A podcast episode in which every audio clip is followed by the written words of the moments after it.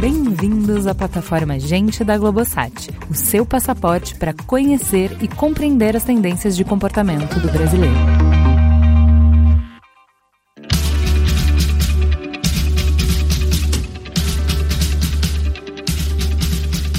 Aprender, colaborar, desenvolver habilidades ou simplesmente brincar. Da Marilyn ao game de última geração, qual é o papel dos jogos na construção de cooperação e reconhecimento das próprias frustrações para as crianças? Para conversar sobre histórias, games e colaboração, o podcast Gente hoje chama três convidados muito especiais.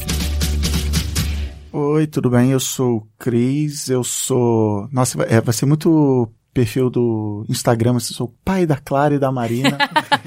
eu sou formado em tecnologia, já trabalhei com publicidade, hoje eu trabalho com podcast, então sim, comunicação e tecnologia, arte, ciência sempre foi. E eu fiquei sabendo essa semana que eu sou considerado pelos amiguinhos da minha filha mais velha o pai legal que joga videogame.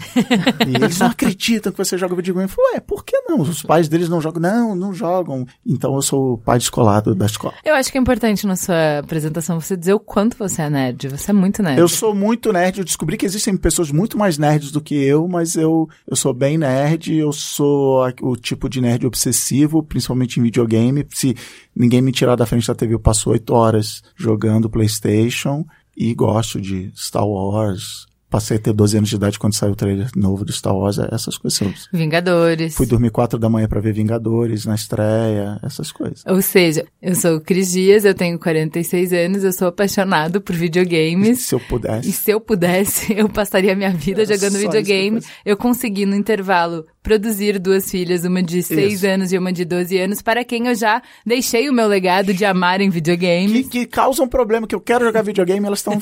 elas, não, eu vou jogar. Sai daqui que. É. Muito bem. Sou Daniela Toffoli, sou jornalista especializada em parenting. Tenho uma filha de 10 anos. Eu trabalho, enfim, com esse assunto há mais de 20 anos, mas há 12 especificamente na Crescer, da editora Globo. Hoje eu tenho um grupo de marcas que tem Crescer, Casa Jardim, Tech Tudo, Galileu e Monet, então Galileu também pega bastante esse pessoal, né, geração Z, millennials, agora millennials já, enfim, já nem é quase mais público de Galileu. e eu escrevo toda quarta no site do Globo uma coluna para mães e pais de pré-adolescentes de 8 a 12, que se chama Mãe de Twin. Tem um perfil no Insta e no Face também. No ano passado eu lancei um livro que se chama Pré-adolescente, um guia para entender seu filho, que é bem para essa fase ali que fica num limbo, né? Porque a gente tem muito assunto sobre a primeira infância e muito sobre a adolescência, mas pré-adolescência não tem nada. E, enfim, é uma fase total de mudanças. Então acompanho aí toda essa história de geração alfa, geração Z, na teoria e na prática. Eu sou a Ana, eu trabalho com inteligência e pesquisa nos canais Gloob e Glubinho, né? São recentes, muita gente não conhece, mas são canais. O Gloob mais conhecido para 6 a 9 anos anos e o Glubinho de 2 a 5, mas esse é super recém-nascido, assim, tem menos de um ano. Eu trabalho muito com essa parte de estudar o comportamento, ainda não sou mãe, mas sou tia, acompanho de perto, sou também uma seguidora de Daniela Toffoli.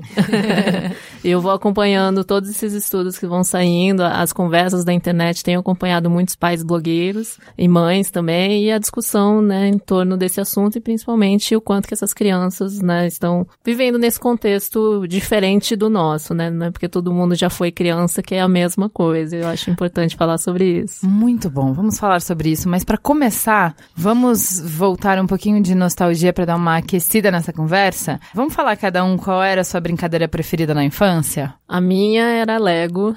Eu sou a irmã mais nova de quatro irmãos, então eu herdei algumas peças e aí depois eu fui só acumulando e eu adorava ficar montando zoológico, fazenda, cidade, muita coisa. Eu gostava de ficar construindo e ficar criando histórias em cima disso. E aí, com muita dor no coração, né, mais velha, acabei dando meus Legos e hoje eu me arrependo amargamente quando eu olho os preços, né, das novas peças. Mas é uma coisa que eu acho que eu quero incentivar se um dia eu tiver a ter filhos ou para os meus sobrinhos também. E você, Cris, qual era a sua brincadeira preferida? Eu sou inimigo da Ana, que eu era da tribo do Playmobil. Porque acho, se eu não me engano, assim, o Playmobil não sei se fabricava no Brasil, mas assim, era mais barato, era Playmobil, mais barato, com certeza, era com mais acessível e tal, e, e Lego era uma coisa muito bizarra. Eu gostava muito do Playmobil, mas eu vou dar uma resposta muito palestra motivacional aqui, que o que eu mais gostava de brincar quando eu era criança era brincar de rádio. Eu pegava o 3 em 1 do meu tio, eu pegava uma fitinha cassete, botava disco, pegava o microfone do meu pai e fingia que eu era um locutor de rádio. E agora falando do Playmobil, eu lembrei que o, o kit que eu mais gostava era uma emissora de TV também, tinha câmera, achava mó legal. Mas eu, as minhas brincadeiras sempre eram essas solitárias, assim, até porque eu sou o filho mais velho, o meu irmão tem cinco anos e meio de diferença, então eu passei seis anos tendo que brincar sozinho, tinha os amiguinhos da rua, eu morava em casa, então assim, era bem legal, mas de lavada as minhas brincadeiras favoritas eram bem solitárias, assim. E você, Dani? Bom, meu completamente contrário. Eu também sou irmã mais velha, mas minhas irmãs são pertinho. Eu tenho duas mais novas. Então, todas as brincadeiras eram coletivas. Nem tenho memória de brincar sozinha nunca. Então, minha brincadeira preferida eram duas. Era fazer peça de teatro, porque sempre, né? Tinha, e brincar de ser professora, porque eu era irmã mais velha, então eu tinha direito de dar aula para duas alunas. Então, era o que eu mais gostava de brincar. Eu gostava muito de brincar de faz de conta. Então, eu lembro de que a gente, para criar o cenário, então, por exemplo, vamos brincar de loja. A gente criava um cenário tão elaborado que quando terminava de fazer o cenário já tinha acabado a brincadeira, não dava pra, não dava tempo de brincar, já tinha que guardar os brinquedos. Mas sabe essa coisa, ah, aqui é a caixa registradora, daí aqui é tal coisa. Daí a gente ia criando as histórias e era tão complexo o ambiente que a gente criava que realmente eu lembro de várias vezes que não deu tempo de brincar, porque montar ou criar o mundo já levava esse tempo. E eu levei essas brincadeiras até muito, as meninas já estavam começando a beijar na boca e eu ainda tava brincando de faz de conta com a minha prima. Eu tinha um vestido de prenda e aí ele tem uma armação. Então, assim, numa brincadeira, uma vestia o vestido e a outra armação era empregada e aí depois trocava. Então, assim, a gente não tinha fantasia como as crianças têm hoje, que eles gostam bastante de brincar com fantasia, mas a gente se virava, usava os panos, usava as coisas e fazia. Eu lembro que era bem legal. A gente falou agora de brincadeira, vamos falar um pouco de história. Como é que história ajuda a criança a entender o mundo? Dos estudos que a gente vê, e que a gente desenvolve com alguns parceiros, a gente entende que histórias as crianças elas usam muito para construir o repertório delas. Então elas assistem N coisas, assistem N vezes, né, repetidas vezes, até para ela ter o domínio e ela também ela se encaixar dentro da história de alguma forma, porque crianças elas não dividem muito o que é o lúdico e o que é o real. Para elas é tudo um mundo só. E o que é bacana também, né? Porque traz essa coisa fantasiosa que em algum momento, infelizmente, a gente perde. E aí elas acabam se identificando com um personagem para lidar com situações que, né, no dia a dia dela, ela acaba baseando nesse personagem para ela ter como uma referência. Então, ah, o que, que um Pantera Negra faria nessa situação? Ou o que, que um detetive, né, falando dos detetives do Prédio Azul fariam. Então é, é muito isso. Ela traz isso como referência para vida dela. E o bacana é que a gente vê muitos livros, né, muitos filmes e nós adultos a gente acaba traçando um paralelo. E a criança entra de fato na história. Dani, fala pra gente como é que a, as histórias ajudam as crianças a organizar o mundo que tá ao redor delas, a fazer sentido do mundo. É um treino, né? Elas vão treinando aí pra vida adulta. Então elas têm, vão projetando o que, que elas querem ser quando crescer, como elas vão lidar com tais situações. E aí elas conseguem também organizar o que elas estão sentindo naquele momento. Então, ah, eu tô com medo, mas ah, o fulano também tem medo, né? Aquele herói também ficou em dúvida sobre o que fazer. Então, isso ajuda primeiro a perceber que elas não estão sozinhas naquele sentimento. Então, o meu super-herói,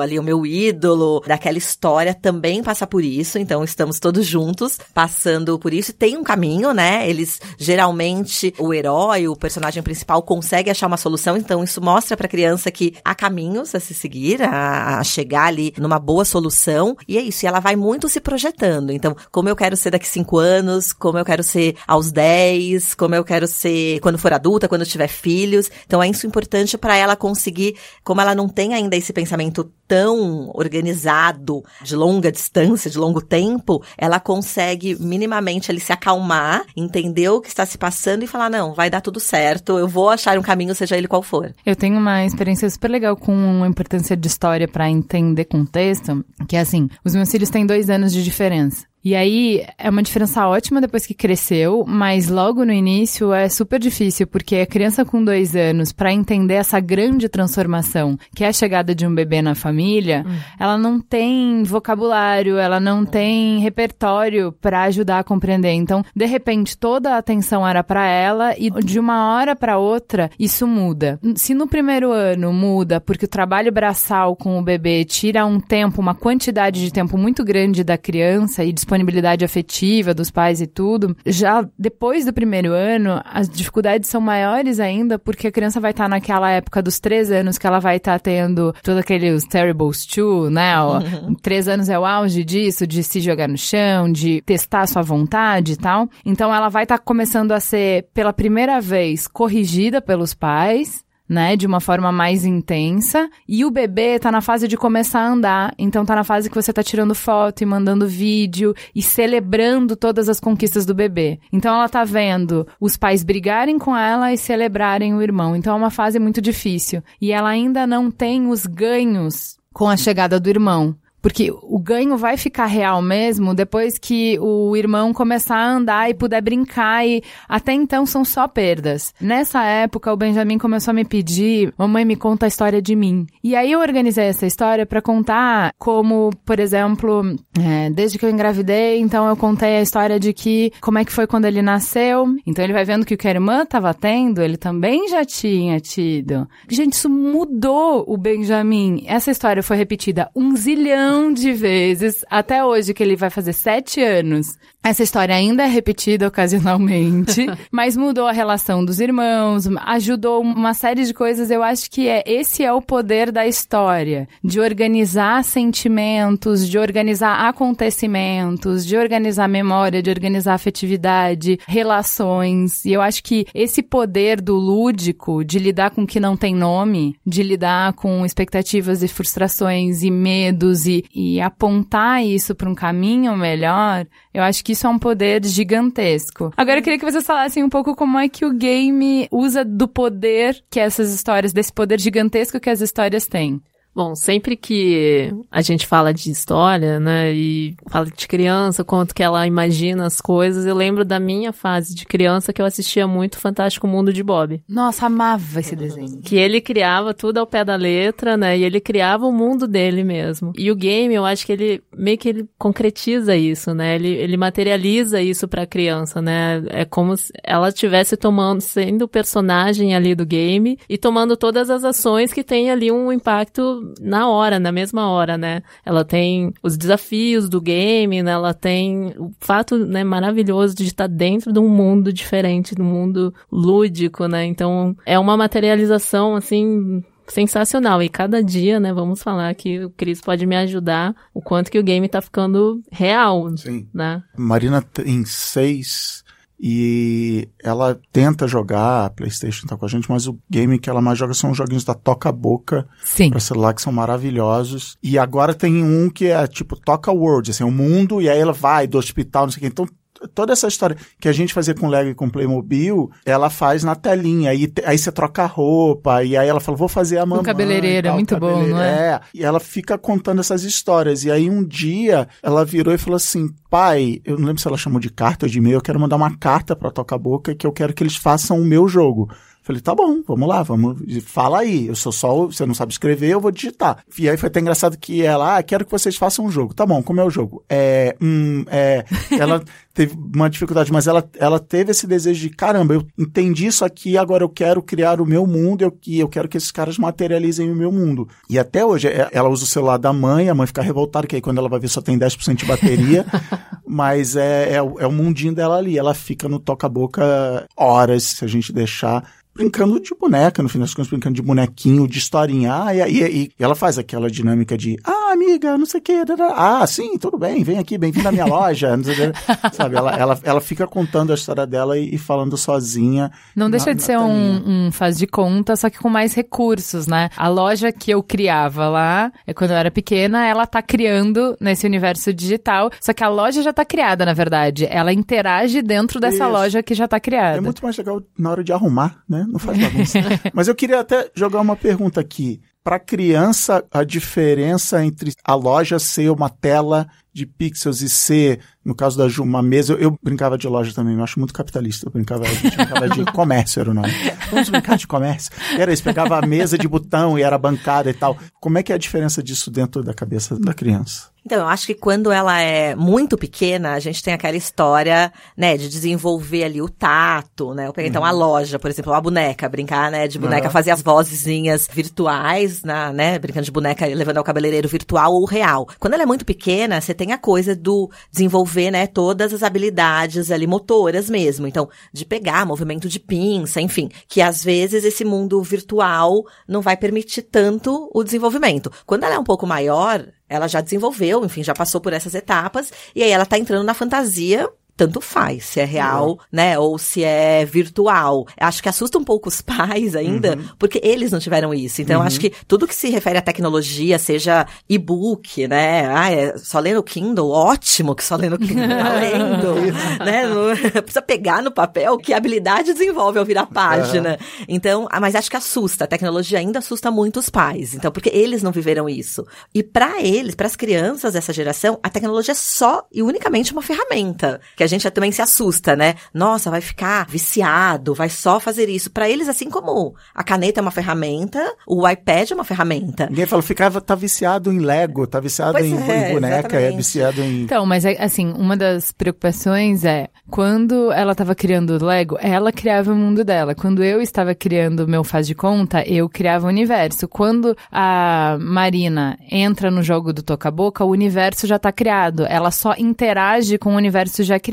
Porém, isso é um tipo de game. Então, é isso que Ah, eu ia falar, eu queria porque a gente que tem, né, Minecraft, é, por eu ia exemplo, tipo, né? justamente puxar isso porque, claro que é fã de Minecraft, não é? Pode ter 500 jogos, a Clara gosta do Minecraft. Exatamente. Cara. E o Minecraft te dá essa oportunidade de Exato. criar esse mundo novo. Então também depende do tipo de jogo, né? Cara, a Clara vai fazer 13 anos agora em julho e ela joga Minecraft há 9 anos. Eu não sei.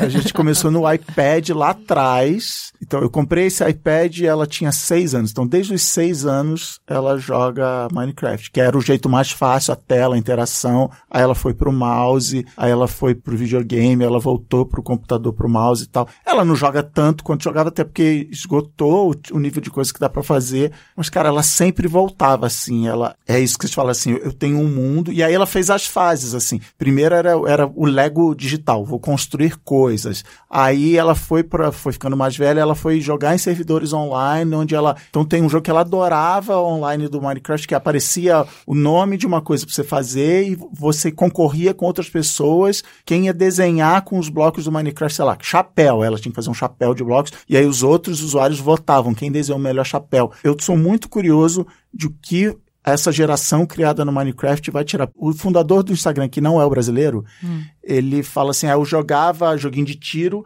e eu queria fazer as fases dos mapas do meu joguinho de tiro. E isso fez ele virar programador. Então a Clara, ela fazia Minecraft. Hoje, um dos jogos preferidos dela é o The Sims. E ela adora, enquanto a Marina no The Sims faz bonequinhos, a Clara constrói as casas. Então eu já tô aqui, cara, será que ela vai virar arquiteta? O que, vai, o que vão ser os arquitetos do futuro que foram criados jogando Minecraft, jogando The Sims? Então, sei lá, talvez ela vire veterinária, não tem nada a ver, mas eu sou mega curioso de como essas crianças que aos seis anos de idade construíam bloquinhos de Minecraft numa tela e muito mais horas por dia, até porque por causa da bagunça elas passam mais horas do que no Lego. Chega, olha essa bagunça e tal. O que vai acontecer com a cabeça dessas crianças? Então, mas aí o que vai acontecer vai muito no território da gente explorar um pouquinho qual é essa diferença de quando a gente tá imerso nesse universo virtual e das limitações, entre aspas, que tem a brincadeira física, né? As diferenças e também o quanto a gente consegue balancear isso, né? Porque é isso, o mundo ideal, ela não brinca só no físico nem só no virtual. A gente tem que oferecer para as crianças todo tipo de oportunidade, brincadeira ao ar livre, brincar de Lego sozinho, jogo de tabuleiro com todo mundo junto, aprender a perder, o game que você desenvolve mais uma outra série de habilidades. Então acho que a grande chave, na verdade, é eles são complementares, eles não concorrem entre si. Então acho que essa é a dificuldade que a gente tem como pai, como mãe, é de oferecer as diversas opções e às vezes estimular a que ela não gosta tanto. Então, ah, tem criança que não gosta tanto de brincar ao ar livre, de praticar esporte. Mas a gente precisa estimular. Mais difícil é achar criança que não gosta tanto de game. Mas a minha filha mesmo, ela ela não é muito digital. Ela gosta de Minecraft só, assim. Uhum. Tanto é que ela ganhou um smartphone quando ela fez oito. Primeiro ela queria o smartphone para gravar vídeo. Uhum. Daí eu falei, tudo bem, te dou uma filmadora. Daí ela, não, mamãe, você é a única pessoa no mundo que usa filmadora. Deu, tá bom, tudo bem. Vai ganhar um smartphone para fazer vídeo. Usou lá duas semanas e ficou na gaveta por meses. Hoje a gente briga para ela ligar, porque às vezes precisa se comunicar, buscar na festa. Enfim, então, mas é, é dela. Ela não é. Por outro lado, é uma preocupação. Então, você vai ter que lidar com tecnologia na vida, seja a profissão que você escolher. Então, a gente tem que ficar ali dosando, medindo um pouco. Ela é muito artesanal, muito de fazer coisinha com as mãos. É muito bacana, mas não pode ser só isso. Ótimo que você tá que... falando isso. Por que não pode? Que habilidades que a gente pode desenvolver jogando e que são importantes e desejáveis? Os games, eles são muito aquela coisa instantânea, né? Você faz alguma coisa e você tem ali uma reação, né? Para toda ação você tem uma reação. E isso, eles acabam estimulando muito essa coisa do cognitivo, né? Eu, eu tenho que ter uma sacada, que eu preciso fazer isso para poder passar de fase. Então, essa gamificação do jogo, ela acaba estimulando cada vez mais a criança ou quem estiver jogando a procurar novas coisas, ou procurar, sei lá, caminhos diferentes dentro do jogo. encontrar poder, soluções, encontrar né? soluções para poder seguir adiante no jogo. É o básico é desenvolver estratégia, né? Não Muito. tem como. Você olha um ambiente complexo, então saber identificar perigo, que são coisas que a gente desenvolvia de outras formas. Eu acho isso muito interessante, né? Então, assim, antes, um bebezinho ser humano precisava estar tá na selva e conseguir enxergar onde está o perigo, enxergar onde tem comida, enxergar. A gente não vive mais essa realidade hoje, né? A gente vive uma realidade muito diferente. E como que o game ajuda na realidade que a gente tem hoje, nos desafios que a gente enfrenta, num ambiente controlado, né, seguro, a criança ir desenvolvendo habilidades. Tem também o lado criativo, né? Também, assim, eu trabalhei muitos anos em indústria farmacêutica e aí quando eu vim para o mundo, né, pro target infantil, foi um choque para mim, porque a criança ela é muito espontânea, né? E ela pensa em algumas coisas que a gente de repente já bloqueou, né? E não pensaria nisso. E aí eu acho que essas soluções criativas, né, dentro do game, dentro do que ela propõe, eu acho que tem muitos games, eu, eu não sei dizer os nomes, agora eu não me lembro, que eles deixam muito em aberto, né? O Minecraft é um que deixa muito em aberto nessa proposta, assim, se vira, né? Faz do seu jeito que de alguma forma vai dar em alguma coisa. Então. Uma coisa que eu gosto muito do Minecraft, até como adulto, é que ele não tem aquele tutorialzinho no início. Aí você falou, ele fala assim: parabéns, aqui está um mundo, tem coisas em sua volta, eu não vou te dizer o que você tem que fazer. E aí, se você Bem ficar isso. olhando, você morre se for como você vai entrar no, no Google e vai procurar como não morrer no Minecraft, mas assim, ah, eu tenho que pegar uma árvore e aí com isso fazer uma espada e aí cavar um buraco no chão para dormir. Tem, ele nunca pega na sua mão. Então Porque você... a vida, sabe quem não pega na sua mão? A vida não pega na sua mão. E, e aí você vai, ah, e, ah, nossa, eu descobri que dá para fazer, sei lá, uma poção de invisibilidade. Um amigo meu da escola me falou que dá para fazer. E não tem, no Minecraft você tem a a, bancada que ele chama, e tem nove quadradinhos. Se você botar uma pedra, uma madeira e um pedaço de papel, vira uma coisa. Mas assim, você tem que ir descobrindo, você tem que ir interagindo com o jogo e com seus amigos e com a internet para descobrir o que faz ali. Mas um monte de, de pai e mãe me perguntam: ah, quero começar a jogar videogame com meus filhos e tal. Eu sempre recomendo jogos da Lego. Eu comecei com a Clarinha com Lego Star Wars. Benjamin ama. Os jogos da Lego me ensinaram até como adulto um valor de videogame que eu não tinha noção que é a palavra bonita é perseverança. Então, eu comecei a jogar com as duas elas muito, nós elas mal. Assim, foi o tutorial de como usar o controle. Ela não conseguia. Como é que eu ando? Ah, entendi, andei. Mas assim, a frase que eu tô falando o tempo todo, eu tô agora na fase com a Marina de jogar Lego. Assim, vai, tenta que você vai conseguir. Que tem que escalar, subir, quebrar, empurrar o bloco para o bloco cair, não sei o que, não sei o que lá. Então é uma historinha, tem início, meio e fim, e tem a fase que é um grande quebra-cabeça, mas o diálogo que rola direto com a Marina e rolava com a Clara é: pai, eu não consigo, pega o controle e faz. E isso, aí eu tenho que ter. Não, é, eu tô de saco cheio, porque eu não aguento mais. Há, há seis anos eu jogo jogos Lego, eu não aguento mais. Você, não, filha, vamos lá. Você vai conseguir. Insiste. E o, e o videogame, ele tem esse ambiente fechado que, assim, você vai conseguir, você vai tentar pela milésima vez, uma hora você vai, inclusive, desenvolver a, a coordenação motora, entender o olho para a mão que você tem que pular naquela hora certa, mas assim, insiste que você vai conseguir, você vai ter uma recompensa emocional de falar, eu consegui, eu venci. A gente terminou a, a historinha de uma aventura Lego esse fim de semana, e quando ela viu, tá chegando o fim, porque a gente viu o filme antes, aí foi jogar. E ela tava animada, tá chegando o fim, a gente vai conseguir. E é esse Everything is awesome. É, Everything is awesome. Então, o primeiro valor que o videogame passou lá em casa foi insiste que você vai conseguir. E aí agora a Clara mais velha jogando Overwatch e tal, ela tem inclusive uma relação com esses videogames online de tiro melhor do que eu, que eu falo assim, ah, eu sou muito ruim, chega. E ela não, eu vou continuar jogando e, e Até ficar boa.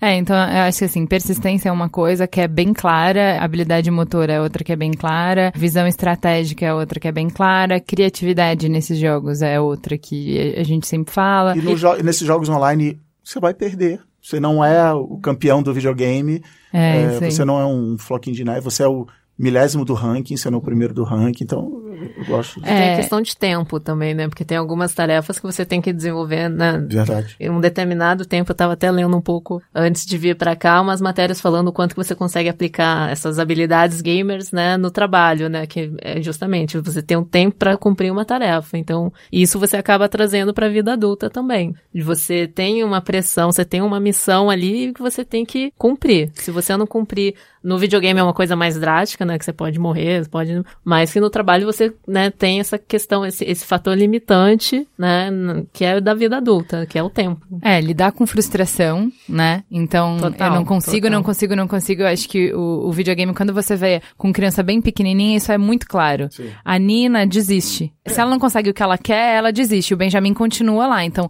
mas é porque ele é mais velho, então ele já aprendeu a lidar com frustração e, e seguir jogando de uma outra maneira. Então, lidar com frustração é uma coisa. É essa coisa de se organizar para resolver desafios. Então, você estava falando de um jeito muito orgânico, mas é, eu tenho um desafio. Eu não. Eu posso usar os meus recursos, o que eu sei, então eu tento. Ah, pedra, papel, tesoura. Eu vou tentar aqui, eu vou olhar o ambiente e vou tentar. Mas aí eu vou chamar meu pai, mas aí eu vou no Google, mas aí eu vou no quais são, onde é que eu busco recurso pra resolver um desafio. Eu tenho um problema. Como é que eu posso? Porque também é isso, não é sozinho que eu vou conseguir resolver tudo. Então o game também, mesmo os que são online, mesmo os que não são, de alguma maneira ajudam a criança a ter essa estratégia, esse modo de resolução de problema e acabam estruturando o, o- o princípio de colaboração. Como é que colaboração entra nesse universo de game? Bom, e aí se abre o mundo de YouTube, né? Na minha época não tinha o YouTube com os tutoriais, né, As dos gamers, né? Eu comprava as revistinhas e ficava tentando ali sozinha e aí chegava um momento que travava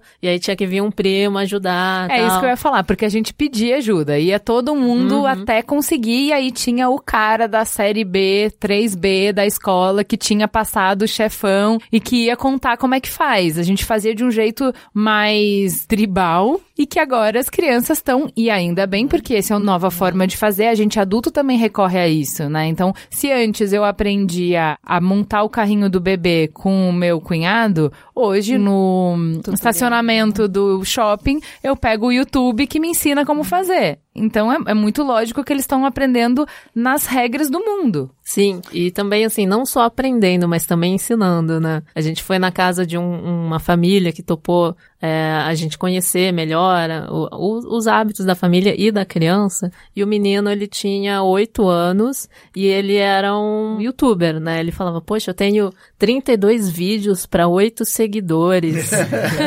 ele ensinava a, a como passar de fase no videogame. Então, e aí eu perguntei pra mãe, mas isso vocês ajudam de alguma forma? Ele falou, não. Ele aprende na internet, aí aprendeu a subir os vídeos e tá aí editando, né? Eu falei, gente, muito legal isso, porque É desde aí. do início já tá criando, já tá roteirizando, né? Porque ele tem que pensar o que, que ele vai falar enquanto ele tá jogando, o que, que ele tá querendo passar pros outros, qual é a mensagem que ele tá querendo. Então, é um lado creator, né? Agora. É, eu acho Eu que é acho muito que da até- cultura maker, que é o que o Cris estava falando, que assim, eu te joguei no mundo e você tem que descobrir como é que faz. Então, ele tem um desejo. O meu desejo é fazer um tutorial para que as pessoas aprendam. Foi muito difícil para mim, então eu quero fazer um tutorial para que as pessoas aprendam. Como é que que eu faço isso? Não existe um manual da vida de que, olha, amigo, para fazer isso, você se inscreve no curso Princeton, que vai te ensinar. Não, não tem. Não. E eu acho que isso que o game dá. As crianças já partem de que não existe tutorial pra vida. Então, se eu quero fazer isso, eu vou ter que descobrir, eu vou ter que se vira. Então, o se vira é, entra no YouTube e descobre como filmar. Entra no YouTube e descobre como editar. Entra no YouTube e descobre como subir o vídeo. Entra no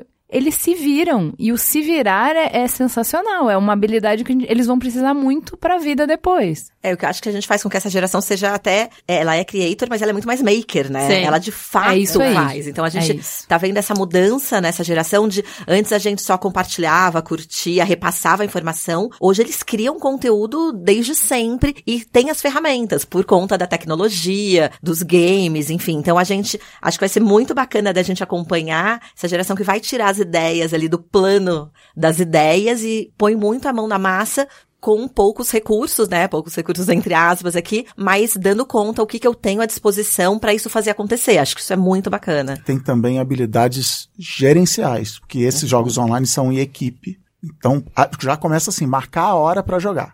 Logo de cara, juntar a galera é, é uma tarefa. E a Clarinha joga muito Overwatch. Ela gosta mais de Overwatch do que de Fortnite. E Overwatch, você tem papéis, tem se fosse no futebol, o atacante, o defensor, o goleiro, tal, né? Então tem o médico, o tanque. Então assim, ah, eu gosto, e aí você entende seu perfil. Ah, o que eu gosto mais é de ser médico, mas inclusive o jogo ele mostra assim, olha, a sua equipe só tem médico, alguém muda aí, então você vai mudando. E aí estratégia, sem chamar de estratégia, então, ah, cara, esse cara joga muito mal, porque ele sai na frente correndo que nem um louco e a gente fica aqui desprotegido. Então, sem ter aulinha, né, ah, MBA de, de gerência, na prática, essa mulher Gerenciar expectativa, gerenciar talento. derrota, perdemos. É e aí, nem todo mundo sabe, né? Também não vou dar uma, uma visão só bonita aqui, assim. E aí tem o, o amiguinho que xinga, e aí você tem que saber lidar com bullying e tal, mas. Que é, chama a vida, que também vai ter isso aí, né? vida, mas é uma continuação da vida. A Clara, outro dia, eu reparei que ela. A primeira fase dela é que ela jogava Overwatch online com os amigos e era. O Overwatch era só desculpa para continuar conversando com os amigos pelo fone gamer. e teve uma fase que já passou que eles entravam pra ver série junto e falavam um, dois, três, play. Aí todo mundo dava play na sua televisão em casa e ficava pelo microfonezinho falando. Que é isso, era, um, era, um, era a extensão da escola de que, ah, agora vamos ficar nas nossas casas, na segurança de nossos lares, mas vamos continuar conversando. Então, é, para eles, a impressão que eu tenho, e, deixo para os especialistas aqui dizerem, é que dentro da cabeça continua, eu tô com a minha galera aqui. E outra coisa muito legal do Overwatch, eu perguntei para Clara que o Overwatch tem mais ou menos, não sei se é exatamente, metade dos personagens são homens e, e outra metade são mulheres, e cada um tem um poder. Um tem um arco e flecha, outro tem uma bazuca de não sei o quê. E eu falei, Clara, seus amigos jogam, seus amigos meninos jogam com personagens de mulheres tranquilo, e ela fez até uma cara de, de assim, que pergunta Não. idiota que você tá fazendo. claro que eles jogam, porque eles querem a super bazuca, e a super bazuca é da personagem mulher egípcia lá. Então, beleza. E, e fala assim, você é uma tracer muito boa, né? Então, assim, outro dia eu tava conversando com um amigo da minha idade, que ele falou assim, a minha mulher botou pra eu tomar café numa caneca rosa e eu travei. Ele é mega descolado e desconstruidão e não sei o que, não sei o que lá, ele travou na caneca rosa, entendeu? Então, sem ser aulinha, você expõe as crianças a realidades que elas vão encontrar na vida lá fora e tem que resolver isso. É, é bacana que é, é meio que um trabalho em equipe, né? Todo mundo tem o mesmo objetivo. Como o Cris falou, cada um tem o seu papel. E, pô, se você não cumpre né, o seu papel ou alguém Isso. da equipe, pô, você ferra com o jogo. Então, isso já vai criando um sentimento de colaboração mesmo, né? Todo mundo tem que colaborar pra cumprir o- o objetivo. E o bacana, assim, eu- até trocando um pouquinho de assunto, é o quanto que você consegue fazer amigos novos também Uhum, no jogo, uhum. né? Eu tenho um primo que ele tem um filho, acho que tava com uns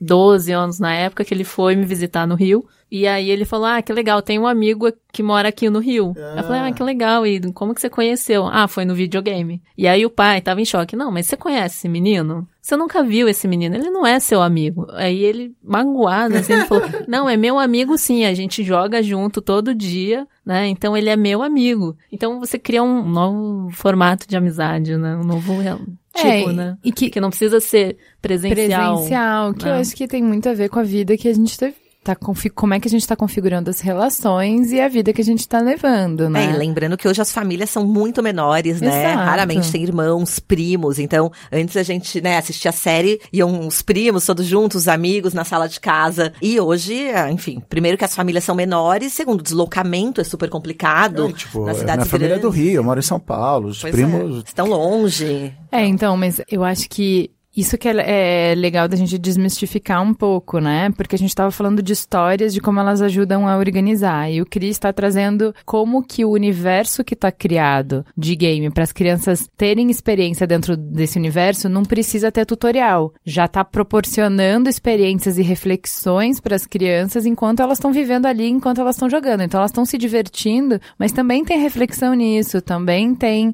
desenvolvimento só no estar lá, só no viver ali. Tem coisas que você consegue tirar. Mas também tem desenvolvimento de relações. E eu acho que isso é muito relevante, porque ninguém questionaria que a criança desenvolve laços de afeto com o time de vôlei, por exemplo. Ué, pai, é óbvio que eu sou amiga dessas pessoas. A gente treina junto, a gente venceu desafios juntos. Eu vi essa pessoa crescer no sentido técnico, físico e emocional. Então é óbvio que a gente tem um vínculo afetivo super forte. Você não questiona isso na turma do vôlei, mas questiona na turma que joga o jogo online. Quantas horas ele passou com esse menino? Muito. Quanto. Então, quanto é, eles não sabiam junto, juntos. quanta frustração eles passaram junto, quanto eles venceram juntos. Como é que se criou a conexão? Gente, é tão diferente assim do time de vôlei? Que é uma grande questão do esportes, né? Hoje cresceu pra caramba, é um mercado que movimenta milhões, bilhões, mas tem muita gente ainda que não aceita como um esporte, né? Você tem equipes formadas, você tem técnico, você tem preparação pra isso, e muita gente fala assim: "Ah, isso é coisa de nerd, isso é coisa, né?" Tem um preconceito muito grande. E espero que com essas crianças já sendo gamers desde cedo, que isso não seja tão forte, né? Que isso seja, sei lá, que seja na verdade mais um esporte, né? Praticado por muita gente, que as pessoas aceitem isso, né? Então que tenha maior é, aceitação mesmo da galera que não convive. Né? Eu acho que é o que você estava falando, que eles são complementares. Exatamente, Né? são complementares. Primeiro que é novo, né? Então acho que assusta porque é novo, é muito. Entender o universo, né, de esportes é, enfim, precisa dar uma mergulhada ali. Depois tem aquela coisa, ah, mas não tem nada físico, né? Então que esporte é esse? Que, enfim, tem toda uma questão de estratégia, de treinamento, de atenção, de foco, de vencer desafios, de trabalhar em grupo, mas a parte, acho que tem esse questionamento também, porque aí a parte, é um esporte e a parte física. Mas enfim, aí é uma outra discussão, né? Sim. todo esporte, enfim, precisa ter a parte física, mas ainda que não seja esporte, no que a gente hoje entende como esporte, tem um milhão de vantagens. Então, né, a gente fica- também fica tentando colocar em caixinhas, É. né? É esporte, é game, é E, universo e nerd. ah, se não é esporte, uma coisa menor É, não é bacana. esporte. é. Exatamente. É cultura, é, enfim, não importa. Tá desenvolvendo uma série de habilidades. Tudo bem, exercício físico não tá, mas é isso. Vamos dosar e qual é a cota ali de exercício físico É senso, que te né? atrai. A gente completa ali tudo. Agora, é ficar tentando também colocar em caixinhas e por isso, ah, não é, não é esporte por conta disso, ou não é bacana por conta daquilo. Acho que a gente, enfim, é, é muito novo. A gente vai ter um caminho, mas com certeza essa geração não vai ter tanta preocupação de colocar nessas caixinhas, de nomear, de rotular tudo. Dani, você tá falando de que uma diferença já, que é a questão de t- não estou desenvolvendo aspectos físicos que são muito importantes. Então isso já é um ponto. Tô fazendo exercícios aeróbicos. Uhum. É, não estou fazendo exercícios aeróbicos, isso já é um ponto interessante. Uhum. E que alguns games também propiciam, né? Sim, o Wii, exatamente. enfim, é. É, mas que outras diferenças relevantes existem entre as habilidades que a gente consegue desenvolver em jogos não digitais Uhum. em relação a jogos digitais?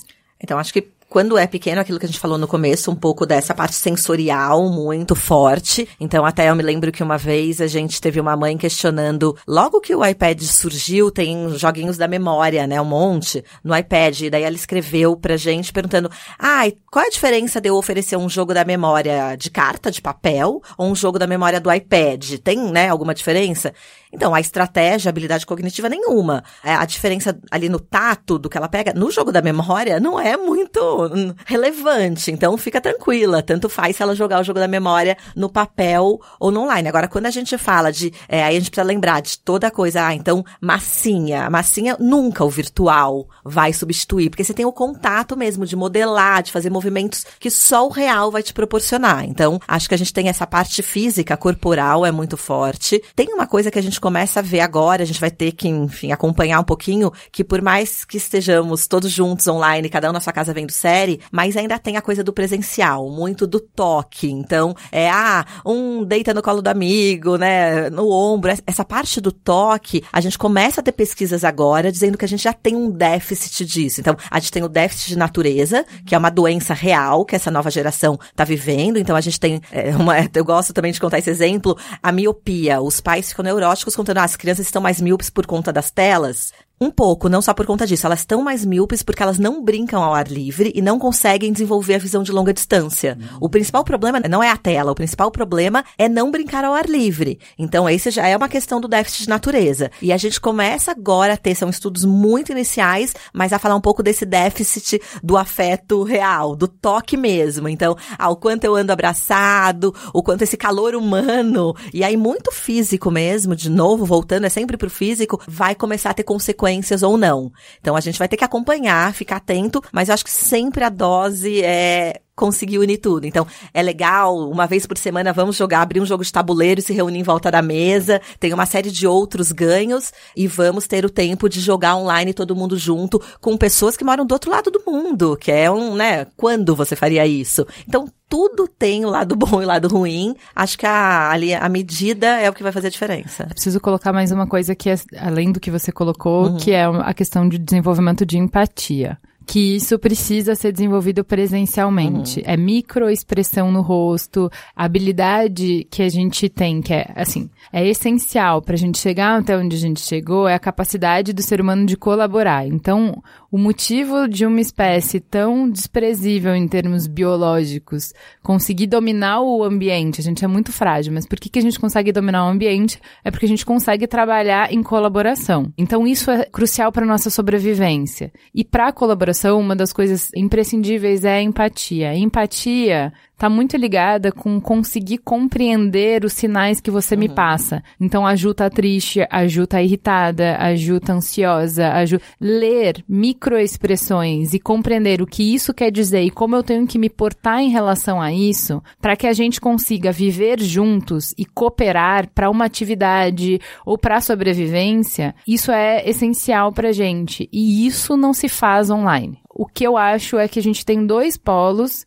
que não nos ajudam. Um polo que desmerece todo o desenvolvimento de relacionamento que é feito de forma digital. E isso é fruto de medo e de não conhecimento, como você muito bem falou. Então, sim, Acho que o exemplo do time de Overwatch e do time de vôlei tem muitos paralelos. Isso é válido e a gente não tem por que desmerecer uma relação em detrimento da outra, glorificar o que é antigo, que já existia. Não precisa desse glamour. Uhum. Por outro lado, ir pro outro extremo, em que a gente acha que se a minha filha tá assistindo série junto com os coleguinhas com fone de ouvido já basta, a gente tem uma epidemia de solidão entre os jovens. Então, é, esse estudo também é bem interessante que mostra que até, sei lá, cinco anos atrás se estudava o impacto de solidão entre idosos porque é, todos os estudos eram, ah, idosos isolados socialmente morrem mais cedo. Qual é o impacto no colesterol? Qual é o impacto no coração? Qual é o impacto em uma série de coisas? E hoje fazem esses estudos nos jovens. Nunca os jovens estiveram tão doentes como estão por conta dessa falta de conexão, do toque que você falou e da habilidade de criar relacionamentos, porque depende dessas microexpressões. Eu preciso entender quais são as regras de relacionamento humano, dominar isso, me sentir confortável com isso para conseguir estabelecer conexões. Então, o digital, ele tira muito das fricções, então ajuda a estabelecer conexões mais instantâneas, uhum. mas ele ele não me ajuda fora do digital, como é que essas regras funcionam? E aí, quanto mais eu sei formar essas alianças no meio digital, menos eu tô habilitada, não me ajuda da mesma maneira fora do digital quando eu preciso estabelecer conexões com as pessoas.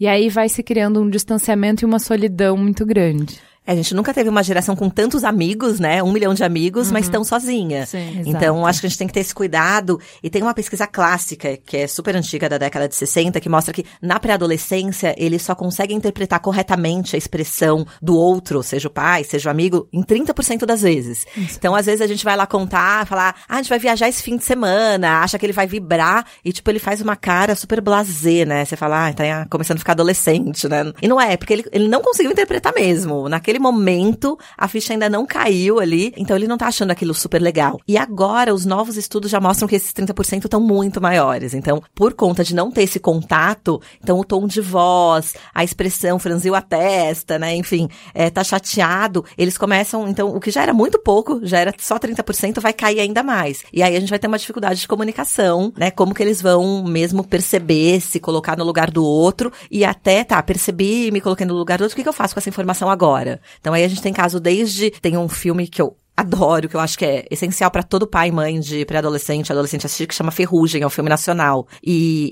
enfim, a história é uma menina que sofreu bullying e tem um, enfim, um desfecho ali, mas se só um adolescente ou um pai do adolescente tivessem se dado conta do sofrimento daquela menina, não teria o desfecho que teve, que envolveu uma série de famílias. Então, por que, né, a gente não consegue mais captar, perceber isso? Porque a gente não, primeiro não foi treinada, essas crianças não estão sendo treinadas, e depois ainda que ela consiga, ah, fulano está triste, fulano está chateado, o que, que eu faço com essa informação? Então, o que que, né, para quem que eu conto, como que eu acolho, como que eu acalmo. Então, a gente precisa ter essas relações para saber como fazer, como agir. Sabe uma coisa eu achei muito surpreendente numa palestra que era sobre solidão, né, sobre o aumento de solidão, a pesquisadora estava mostrando um aspecto muito simples de mudança de comportamento dos pais que impacta na, no processo de aprendizado social das crianças, que é a gente hoje tem muita relação digital também. Então, se antes a vizinha ia na sua casa, a sua prima ia na sua casa e vocês conversavam, a gente aprende por imitação. As crianças estão olhando e estão vendo como é que se dá a relação. Hoje a gente faz muita coisa escrevendo no WhatsApp.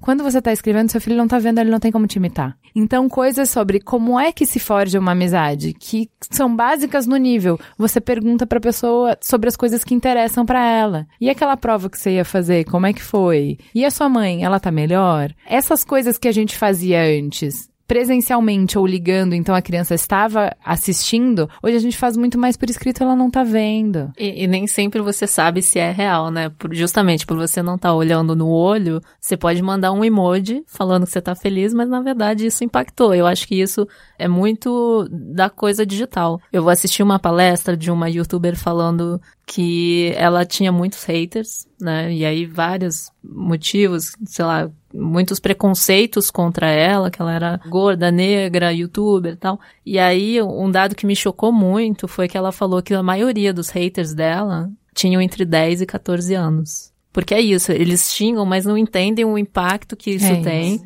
e o quanto que isso machuca a pessoa. Porque né, você fala, fala, fala, e você não, não vê o quanto que você está machucando, porque você simplesmente você faz o bullying, né? Você ataca, mas você não vê o outro lado, você não vê a reação. Gente, mas é, é só a gente ver criança muito pequena. Você na crescer deve ver bastante isso, que assim, a gente ensina as crianças a terem compaixão, mas elas no estado bruto, a criancinha selvagem ali, elas falam qualquer coisa para qualquer um e sem se preocupar se a outra pessoa vai ficar magoado. É um treino que leva muitos anos falar. Pensa como a pessoa vai se sentir sentir. A gente fala o tempo inteiro, pensa como a pessoa vai se sentir. Então, é, realmente tem o mito do bom selvagem, de que crianças boazinhas e tal, e isso é uma habilidade Nossa. socialmente adquirida e que demora pra caramba. Isso é produto de educação mesmo. Precisa do exemplo, né? Precisa do exemplo. Então eu acho que essas são as limitações que a gente fala assim, tem muito potencial. É muito importante para o mundo que eles vão sobreviver e é esse universo mesmo, cada vez mais digital. Experiência digital conta como uma experiência real, não existe mais essa separação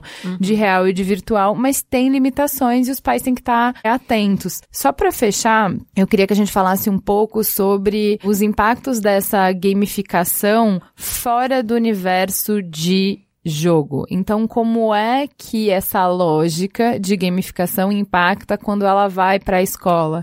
Impacta quando ela vai para dentro de casa, para a relação do dia a dia do cotidiano da família? Eu acho que isso é até um, é um dos pontos mais problemáticos, assim. É claro que hoje a escola é muito mais bacana, é uma delícia entrar numa sala de aula. Lembro da minha filha muito pequenininha, pequenininha mesmo, assim, três anos. Na escola de educação infantil tinha uma amoreira no, no jardim super bacana. Eles foram, pegaram amora, amassaram para fazer tinta de amora e desenhar com a tinta de amora. E a professora de História da Arte abriu no iPad, eu não lembro qual era o endereço, mas era muito bacana que eles entravam nas cavernas com pinturas rupestres. Então ela chegou em casa com três anos contando, ah, os homens das cavernas pintavam com as frutas e eu fiz a mesma coisa na escola. E ela sabia contar onde ficavam as cavernas. Então, uma coisa incrível, assim, a gente pode entrar em qualquer museu do mundo hoje, né, sem sair de casa. Óbvio que é muito mais bacana. Mas eu acho que a gente tem que prestar muita atenção no quanto a gente está tornando esse mundo tão divertido, tão legal, tão incrível para essas crianças que quando chega lá na frente, no mercado de trabalho,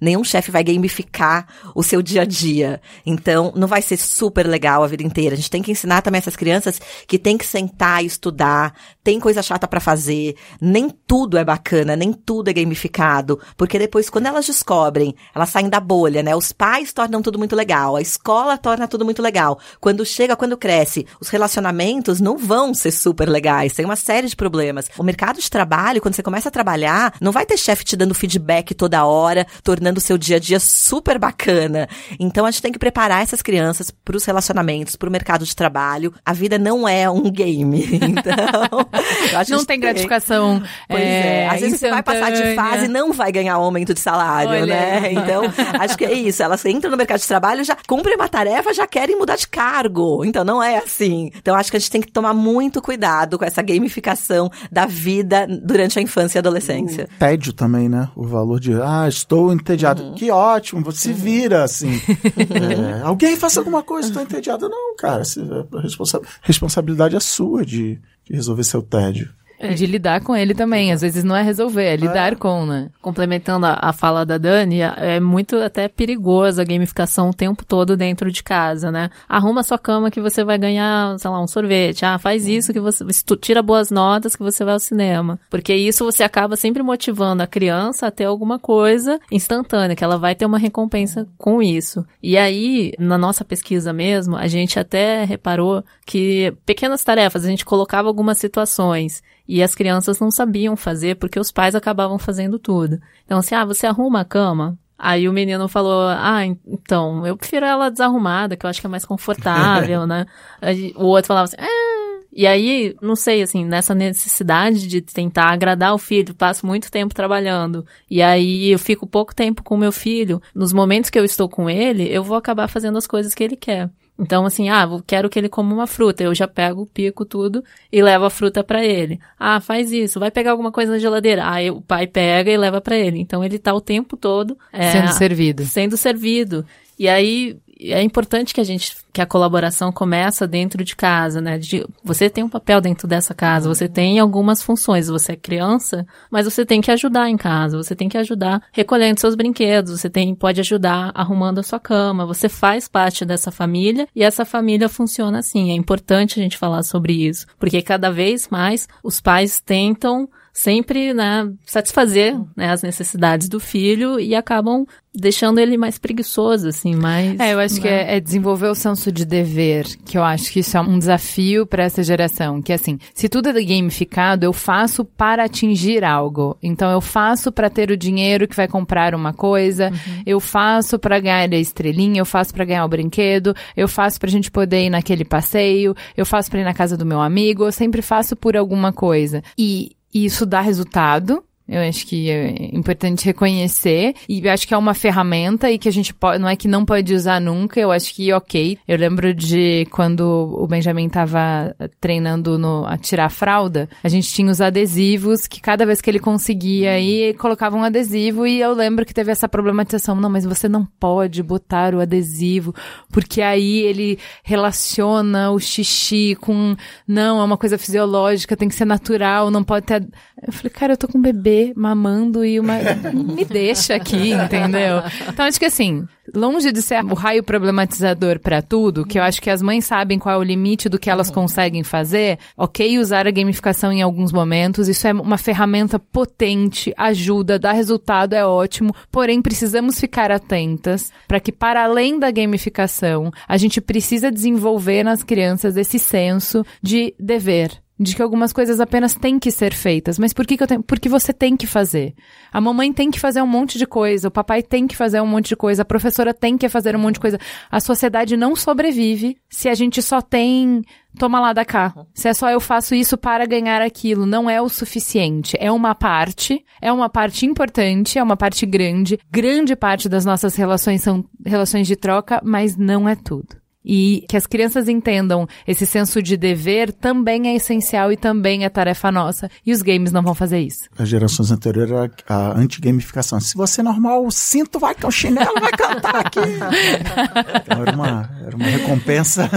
É, eu acho que a gente está sempre se exigindo mais, não é? Então, antes podia ser na coação, agora não pode ser coação, vai ser na gamificação. Agora não só a gamificação tem que ser a gamificação, mas também a estrutura de dever, esse senso interno. Então acho que assim, sempre é mais complexo esse papel de pais, o que a gente espera da formação do indivíduo tá cada vez mais completa e complexo, mas eu acho que a gente avança porque a gente pode, a gente tem ferramenta para isso, né? Então isso que é muito legal, cada vez mais estudos como que a gente trouxe hoje, falando de colaboração, falando de como é que game impacta uh, nas relações, na vida das crianças, enfim, a gente tem informação para transformar e eu acho que não tem jeito, né, Cristiano Dias, com grandes poderes vem grandes Ó, responsabilidades. Olha o Homem-Aranha voltando é? aí. Gente, é onde tudo começa é o ponto de partida. Gente é matéria-prima para criar algo novo e relevante. Uma fonte de conhecimento viva que revela comportamentos, histórias e tendências. É inspiração. Sua próxima grande ideia começa com Gente, a plataforma de insights da Globosat. Para conhecer mais, acesse gente.globosat.com.br.